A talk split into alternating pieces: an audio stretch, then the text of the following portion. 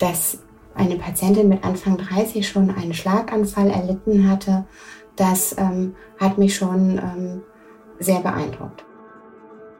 Sie hat mir gesagt, ich bin so dick geworden, dass ich sogar einen Schlaganfall bekommen habe und jetzt ähm, weiß ich nicht mehr weiter, ich schaffe es allein nicht und äh, Sie müssen mir bitte helfen. Ich habe heute noch und gerade jetzt, wenn wir wieder über diesen Fall sprechen, Gänsehaut, wenn ich über diesen Fall nachdenke ähm, und über das, was hätte alles passieren können. Ärztinnen und Ärzte sollen Leben retten. Sie sollen Krankheiten erkennen und Leiden heilen. Aber was ist, wenn sich eine Krankheit nicht so leicht erkennen lässt? Was, wenn rätselhafte Beschwerden es den Medizinerinnen und Medizinern schwer machen, die Ursache einer Erkrankung zu finden? Dann kann man nur hoffen, dass man Expertinnen und Experten an seiner Seite hat, die dranbleiben, die nicht nachlassen, bis sie sie endlich gefunden haben. Die Diagnose. Der Stern-Podcast.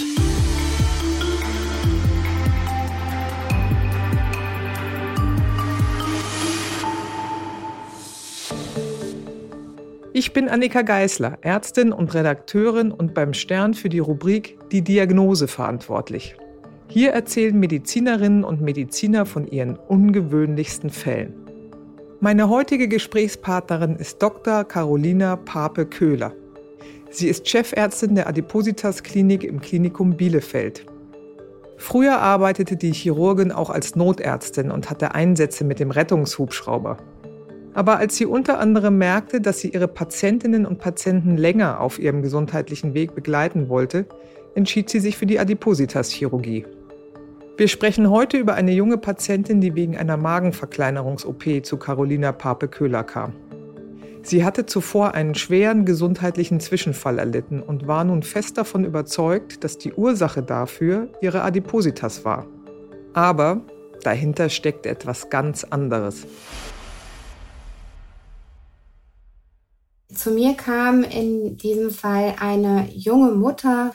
Sie wog über 100 Kilo, ähm, bei einem Meter 58 große und ähm, sie war traurig und deprimiert und ähm, erzählte mir, ähm, dass sie gar nicht wüsste, wie sie weiterleben soll und wie sie weiterhin für ihre Kinder da sein soll. Sie könnte mit ihren Kindern nicht mehr spielen, sie könnte gar nicht mehr richtig für die Kinder da sein und ähm, eigentlich ähm, ja, sie, sie wüsste gar nicht, wie sie das alles schaffen soll. Und sie wäre auch zunehmend an diversen Erkrankungen, äh, würde sie leiden. Und ja, sie kam mit einem großen Hilferuf sozusagen zu mir. Erklären Sie doch mal bitte Adipositas, was ist das genau? Und das weiß man ein bisschen, ja, starkes Übergewicht, aber wo beginnt das? Also was gibt es da für Kriterien, dass die Menschen, die Patientinnen und Patienten dann bei Ihnen sind? Ab wann beginnt Adipositas? Ja, Adipositas ist eine ähm, Stoffwechselerkrankung, die ähm, multifaktoriell bedingt ist. Ähm, viel liegt in der Genetik schon begründet, aber auch selbstverständlich Verhaltensmuster oder ähm, ähm, Essensgewohnheiten. Ähm, oftmals ist es gar nicht das zu viele Essen, sondern das falsche Essen zu den falschen Zeiten, ähm, die dann eben dazu führen, dass man ähm, in eine Spirale gelangt. Die Patienten erzählen mir häufig, dass sie eigentlich ganz wenig essen und ähm, sich nur von Diät zu Diät hangeln würden. Und tatsächlich ist das auch ganz häufig die Ursache dafür, dass die Patienten sich sozusagen dick hungern. Sie essen immer weniger und immer weniger und regulieren dabei den Stoffwechsel herunter. Und ähm, das heißt, sobald sie dann wieder etwas mehr oder normal essen, äh, nehmen sie sofort zu und das nennt man Jojo-Effekt. Und schon ist man in dieser Spirale drin und kommt da eben auch so einfach nicht mehr heraus. Die Adipositas ähm, ist ähm, wie viele andere Erkrankungen auch in verschiedene Schweregrade eingeteilt. Und äh, wir orientieren uns dabei an dem BMI, das ist der sogenannte Body Mass Index. Und dabei setzt man ähm, das Körpergewicht in Bezug zur Körpergröße. Und dabei ähm, berechnet sich dann eben der BMI. Der ähm, bis BMI 25 gilt man als normalgewichtig und ab BMI 25 bis 30 spricht man schon von ähm, leichtem Übergewicht. Und ab BMI 30 beginnt die Adipositas-Erkrankung, ist dann bis 35 Grad 1, BMI 35 bis 40 ist Grad 2 und so weiter. Unsere Patientin, von der wir hier sprechen, die hatte einen BMI über 40 und gehörte damit schon zu Adipositas Grad 3. Vielen Dank für diese Erklärung. Sie kam mit einem Hilferuf zu Ihnen. Was wünschte sie sich denn von Ihnen? Was war Ihr Anliegen? Ja, in der Adipositas-Chirurgie ähm, führen wir magenverkleinernde Operationen durch, die dem Patienten helfen sollen, ähm, aus diesem Teufelskreis der Adipositas-Erkrankung herauszukommen. Die Patienten können durch die Magenverkleinerung ähm, weniger Nahrung zu sich nehmen, sind länger satt und weniger schnell hungrig. Und ähm, bei ähm, Bypass-Operationen ähm, führt es auch zu einer veränderten Verdauung, äh, so dass mehr Nahrung auch ausgeschieden wird. Es ist also eine weniger, eine geringere Nahrungszufuhr und eine schlechtere Verdauung. In dem Fall dann eben einen positiven Effekt, denn wenn die Nahrung, die man aufnimmt, eben schlechter verdaut wird, bedeutet das, dass eben weniger in den Stoff, also in den Blutkreislauf aufgenommen wird. Und ähm, diese Patientin kam eben zu mir in die Sprechstunde mit dem Wunsch nach einer solchen Adipositas-Operation. Die Patientin hatte also einen hohen Leidensdruck und wünschte sich diese Operation von Ihnen. Welche Vorerkrankungen hatte sie? Was fanden Sie über sie heraus? Ja, ähm, die Patientin ähm, berichtete eben über einen äh, leichten Bluthochdruck, den sie aber ähm, noch nicht äh, medikamentös behandelt und Rücken- und Gelenkschmerzen und sie hatte wohl auch schon ähm, mehrere Bandscheibenvorfälle erlitten. Und sie berichtete mir, und das war eben besonders eindrucksvoll, dass sie vor einiger Zeit einen Schlaganfall erlitten hatte und ähm, sie seitdem Probleme mit dem linken Bein hätte. Und wir sprechen hier von einer Patientin, die Anfang 30 war und dass eine Patientin mit Anfang 30 schon einen Schlaganfall erlitten hatte, das ähm, hat mich schon ähm, sehr beeindruckt. Was haben Sie in dem Moment gedacht? Schlaganfall, ist das eine übliche Begleiterkrankung bei Adipositas? Sie sagten ja eben eine junge Frau. Wie haben Sie das eingeordnet, als Sie das zum ersten Mal gehört haben? Ja, ich war ähm, äh, ganz erschüttert, dass eine junge Frau eben mit Anfang 30 schon einen Schlaganfall erlitten hat und in dem Fall auch äh, leider sogar äh, neurologische äh, dauerhafte Schäden davongetragen hat. Und ähm, es haben in dem Moment bei mir sämtliche Alarmglocken geschrillt, denn das ist absolut unüblich, dass, ein, dass man in diesem Alter einen äh, Schlaganfall ähm, erleidet. Und ähm, deswegen war mir ganz klar, da müssen wir jetzt ganz gezielt weiter gucken, wo das Problem begründet ist. Sie sagten anfangs, die Patientin wünschte sich so sehr die Adipositas-Chirurgie oder die Magenverkleinerung. Sie erzählten, dass sie hm, starke Einschränkungen hatte wegen der Adipositas, nicht mehr so gut mit ihren Kindern spielen konnte. Wie war sie denn bezüglich des Schlaganfalls? Wenn man das einmal erlebt hat, ist das ja sehr ängstigend. Saß sie auch deswegen bei Ihnen? Ja, die Patientin hatte ganz große Angst und das war im, im Prinzip auch ähm, der Grund, weshalb sie zu mir kam. Sie hat mir gesagt, ich bin so dick geworden, dass ich sogar einen Schlaganfall bekommen habe und jetzt ähm, weiß ich nicht mehr weiter, ich schaffe es allein nicht und äh, Sie müssen mir bitte helfen. Und dieses Ich schaffe es alleine nicht mehr oder dieses Ich bin so dick, dass ich die und die und die ähm, Folgeerkrankungen habe, das ist leider ganz, ganz häufig ähm, bei Patienten in meiner Sprechstunde so, dass sie durch diese langwierige Erkrankung oder diese Erkrankung, die schon so lange besteht und in der man eigentlich auch erstmal selbst versucht, Gewicht zu reduzieren, immer den Grund des Versagens äh, bei sich selbst sucht und das ist sehr traurig, denn bei keiner anderen Erkrankung würde man die Schuld bei sich selbst suchen. Und Adipositas-Patienten und Patientinnen sind ganz häufig in der Situation, dass sie die Schuld bei sich selbst suchen. Und so eben auch diese junge Frau, die gesagt hat, ich bin jetzt so dick, dass ich sogar einen Schlaganfall erlitten habe. Und ähm, das ist natürlich ähm, ähm, aus ihrer Laiensicht verständlich, aber aus medizinischer Sicht kann ganz klar das Übergewicht nicht die Ursache für einen Schlaganfall äh, sein. Übergewicht ähm, prädisponiert einen selbstverständlich für viele Erkrankungen und so natürlich auch für Gefäßerkrankungen, aber nicht so, dass eine 32-jährige Patientin einen Schlaganfall erleiden würde. Da musste also ganz klar etwas anderes dahinter stecken.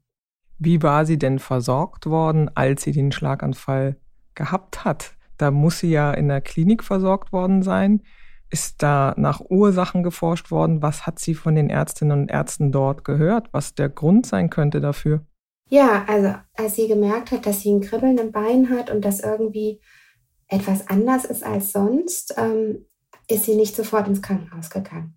Sie war auch etwas schambehaftet aufgrund ihres Übergewichts und hatte in der Vergangenheit schon ganz oft gehört, naja, sie sind halt übergewichtig, da kann schon mal dies, das oder jenes passieren.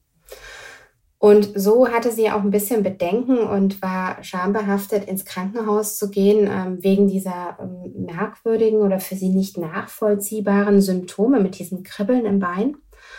Und ähm, erst als es dann eben gar nicht wegging und sie merkte, okay, mir geht es einfach immer schlechter, dann ist sie in die Notaufnahme gegangen und ähm, hat dann dort aber tatsächlich nicht die Hilfe erfahren, ähm, die man sich so vorstellen würde.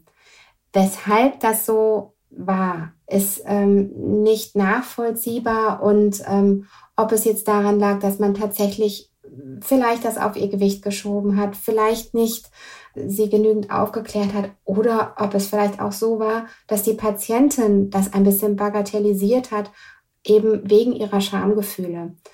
Das kann man jetzt im Nachhinein nicht mehr nachvollziehen. Letztlich ist es aber so, dass ähm, man damals zwar den Schlaganfall festgestellt hat, aber die Ursache für den Schlaganfall eben nicht herausgefunden hat und das äh, war mir doch schleierhaft, weshalb das nicht passiert ist. Und das war klar, dass man da jetzt ganz genau hinschauen muss. Was hat denn die Patientin zu Ihnen gesagt, als Sie nach dieser Ursachenforschung für den Schlaganfall fragten? Was war Ihre äh, eigene Erklärung dafür am Ende? Ihre eigene Erklärung war ganz klar. Ich bin zu dick, Deswegen habe ich einen Schlaganfall gehabt. Mhm. Also ganz klar, typisch ähm, eben die Schuld bei sich selbst gesucht. Wie sind Sie weiter vorgegangen? Was haben Sie erfragt oder was sind Sie im Kopf durchgegangen, welche Risikofaktoren sie haben könnte? Ja, also die Patientin, äh, was bei jungen Frauen manchmal sein kann, ist ähm, eine Kombination aus Rauchen und der Pille. Beides ähm, ähm, kam für sie nicht ähm, in Betracht, denn sie hat weder geraucht noch die Pille genommen. Ähm, dann ähm, kann noch als Ursache ähm, auftreten eine Blutgerinnungsstörung oder eben in seltenen Fällen ein, ähm, eine Herzrhythmusstörung oder ein ähm, Loch in der oder ein, ein Defekt in der Herzscheidewand, ähm, der ähm, klassischerweise angeboren ist, sich dann aber eben bei manchen Patienten nicht verschließt. Diese Gerinnungsstörung ist, ähm, schien mir jetzt am äh, wahrscheinlichsten, weshalb ich sie dann eben nach Ausschluss dieser ähm, erstgenannten äh, Ursachen mit dem Rauchen und der Pille erstmal in eine Gerinnungsambulanz geschickt habe, um nachzusehen, ob möglicherweise eine angeborene Blutgerinnungsstörung besteht. Kam da was Besonderes raus? Da kam eben ähm, für mich ein bisschen überraschend tatsächlich nichts heraus. Also war klar, man musste eben ähm, auf der kardiologischen Seite schauen, ob es da eine Ursache gibt. Ähm, wir haben ein EKG und ein Langzeit-EKG veranlasst und dort hat man eben keine Herzrhythmusstörungen gesucht, weshalb ähm, der hinzugezogene Kardiologe dann eben einen Herzultraschall gemacht hat. Und bei diesem Herzultraschall hat er tatsächlich ein, ähm, einen Defekt in der Herzscheidewand ähm, gefunden, und zwar ähm, eine Verbindung zwischen dem rechten und dem linken Herzvorhof.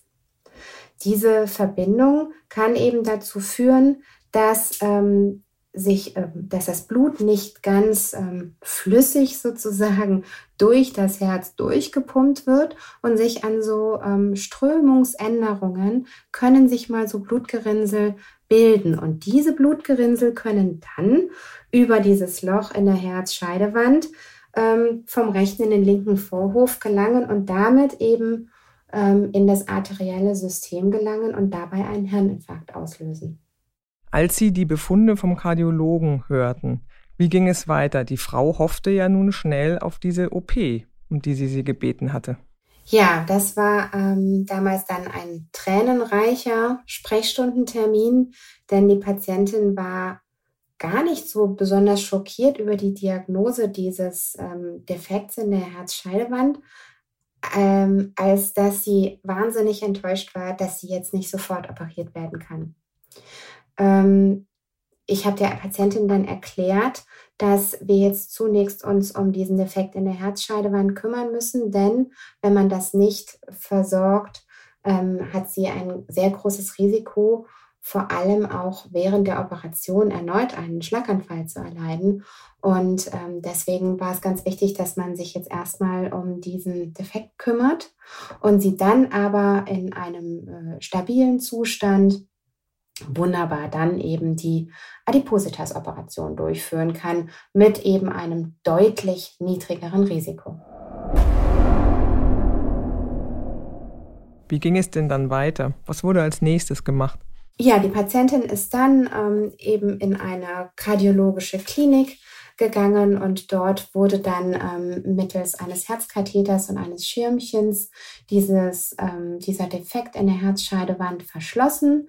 Sie hat dann noch ähm, über ein halbes Jahr blutverdünnende Medikamente bekommen und ähm, dieser ganze Eingriff ist ganz äh, problemlos verlaufen. Dann kam sie nach einem halben Jahr wieder zu Ihnen? Und konnte endlich operiert werden? Ja, genau. Sie ist dann nach einem halben Jahr zu mir gekommen und ähm, war ähm, ganz frohen Mutes, dass sie jetzt endlich operiert werden kann. Dieses halbe Jahr haben wir aber auch genutzt, ähm, sie auf diese Operation vorzubereiten, denn ähm, alle Patienten, die eine solche Adipositas-Operation ähm, durchlaufen, ähm, müssen in der Vorbereitung ein ähm, sogenanntes multimodales Konzept durchlaufen. Das besteht aus ähm, ähm, einer Ernährungstherapie und Ernährungsumstellung, Verhaltenstraining und Bewegung. Und ähm, da müssen eben bestimmte Kriterien erfüllt sein. Und ähm, so konnten wir eigentlich die Zeit bis zur Operation hervorragend nutzen. Ähm, die Patientin hat also insgesamt ein bisschen ähm, Zeit auf dem Weg zur Operation äh, verloren, was ihr eben auch erstmal in dieser Sprechstunde damals dann einen, ähm, äh, ja, einen kleinen Schreck ähm, äh, zugeführt hat. Aber letztendlich ähm, hat sie sehr davon profitiert und ähm, wir konnten den Eingriff dann ganz problemlos machen. Wie ging es denn nach dem Eingriff weiter? Wie schnell nimmt man dann ab oder wie schnell ging es bei dieser Patientin? Diese Patientin war wahnsinnig motiviert, ähm, denn sie wollte ja so schnell wie möglich ähm, fit werden, um für ihre Kinder da zu sein und mit den äh, kleinen Kindern spielen zu können. Und ähm, sie hat damals innerhalb von sechs Monaten fast 40 Kilo abgenommen. Und ähm, das bedeutete bei ihr, dass sie von über 100 Kilo auf dann ähm, 65 Kilo ähm, herunterkam bei einem Meter 58.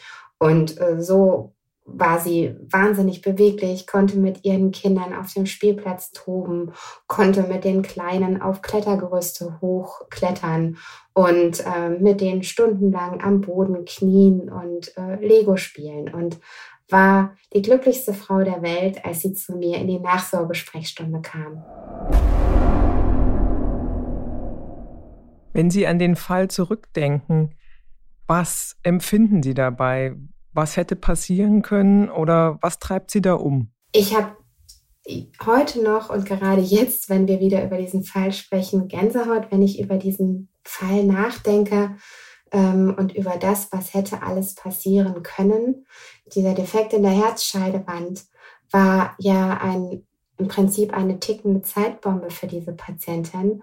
Und hätte ich diese Patientin operiert, ohne zu wissen, dass sie diesen Defekt in der Herzscheidewand hat, hätte es sein können, dass sie in dieser ähm, Phase äh, direkt nach der Operation ähm, erneut einen Schlaganfall erleidet und dieser hätte auch tödlich sein können. Und die Vorstellung, dass diese junge Frau mit ihren kleinen Kindern, für die sie im Prinzip diese Operation machen wollte, um für ihre Kinder da sein zu können, möglicherweise durch ein unentdecktes Defekt in der Herzscheidewand hätte zum Tod führen können, das erschüttert mich nach wie vor. Was können Sie denn den Patientinnen und Patienten noch mitgeben aus diesem Fall? Ich würde mir wünschen, dass Adipositas-Patienten und Patientinnen ähm, nicht ihr Übergewicht als Ursache für alles Leiden sehen, sondern ähm, akzeptieren, dass Adipositas eine Erkrankung ist und nicht die Schuld stets bei sich suchen. Selbstverständlich wird man nicht von, von nichts übergewichtig. Nichtsdestotrotz ist es ein Fehlgedanke von Adipositas-Patienten, dass sie selbst komplett alleine schuld sind an ihrer Erkrankung. Und wenn man für sich akzeptiert, dass es eine Erkrankung ist, dann äh, lässt man vermutlich auch eher zu, dass man, egal welche Begleiterkrankung, Folgeerkrankung oder aber auch Erkrankung, die gar nichts damit zu tun hat, genauer diagnostiziert und möglicherweise eben auch entsprechend therapiert. Das war die Diagnose. Ich bin Annika Geißler. Bleiben Sie gesund. Bis zum nächsten Mal. Die Diagnose. Der Stern-Podcast.